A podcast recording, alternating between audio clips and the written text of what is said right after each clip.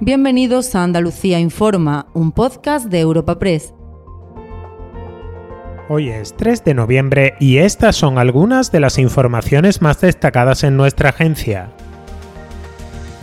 El gobierno andaluz se planta ante el acuerdo entre PSOE y Esquerra Republicana para condonar 15.000 millones de euros a Cataluña a cambio de su apoyo a la investidura de Pedro Sánchez. Pese a la insistencia de los socialistas en que el pacto puede beneficiar a todas las comunidades interesadas en sumarse, la Junta critica que se plantee una quita a una región mal gestionada y exige 17.800 millones de euros para recibir un trato equiparable al previsto para Cataluña. El gobierno en funciones le acusa de sobreactuar y le invita a sumarse a la vía que abre el acuerdo para mejorar la financiación de Andalucía. Escuchen al presidente de la Junta, Juanma Moreno, y al delegado del Gobierno en funciones, Pedro Fernández. Creo que lo que es indigno, completamente indigno, es que el presidente del Gobierno esté dispuesto a cualquier cosa, a cualquier precio por el sillón de la Moncloa.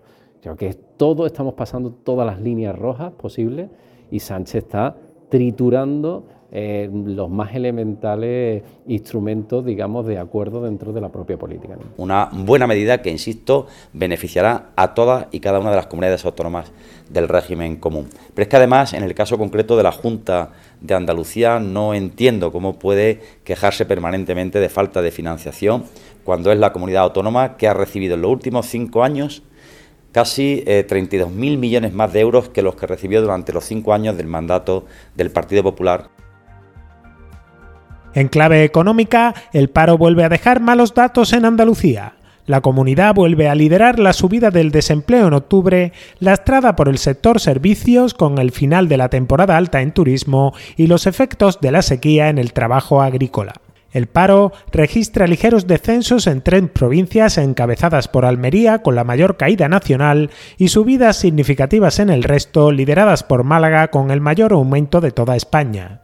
Los sindicatos piden cumplir los acuerdos alcanzados en la reforma laboral y los empresarios alertan de los efectos de la inestabilidad política nacional e internacional. Escuchen a Nuria López de Comisiones Obreras y a Manuel Carlos Albas de la CEA. Un agotamiento de la capacidad de, la, de Andalucía de crear empleo. Y nosotros pensamos que es debido a que los empresarios, en lugar de apostar por Andalucía, están simplemente apostando por especular, porque están incumpliendo además los acuerdos que firmaron de reforma laboral, donde la estabilidad laboral era lo principal. Está bajando esta intensidad en la contratación porque los datos reflejan un 22% menos de contratos que hace, que hace un año. También pues, se anuncian reformas sociolaborales que no van a crear eh, mejores expectativas en el empleo.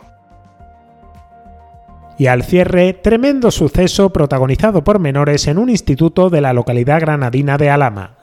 Dos chicos de 16 y 17 años han ingresado en un centro cerrado tras propinar una brutal paliza a otro alumno también menor de edad del instituto del municipio que tuvo que ser evacuado en helicóptero por la gravedad de las lesiones que le mantienen ingresado en la UCI. La víctima fue testigo de una reyerta previa y fue agredido en venganza por relatar lo sucedido.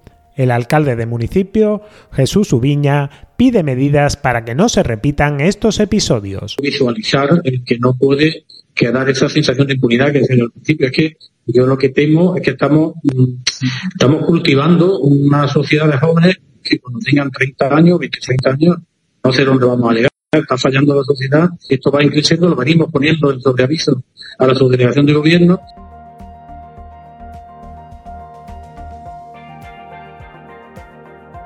Recuerda que puedes encontrar estas y otras muchas noticias en la sección Andalucía en nuestra web europapress.es.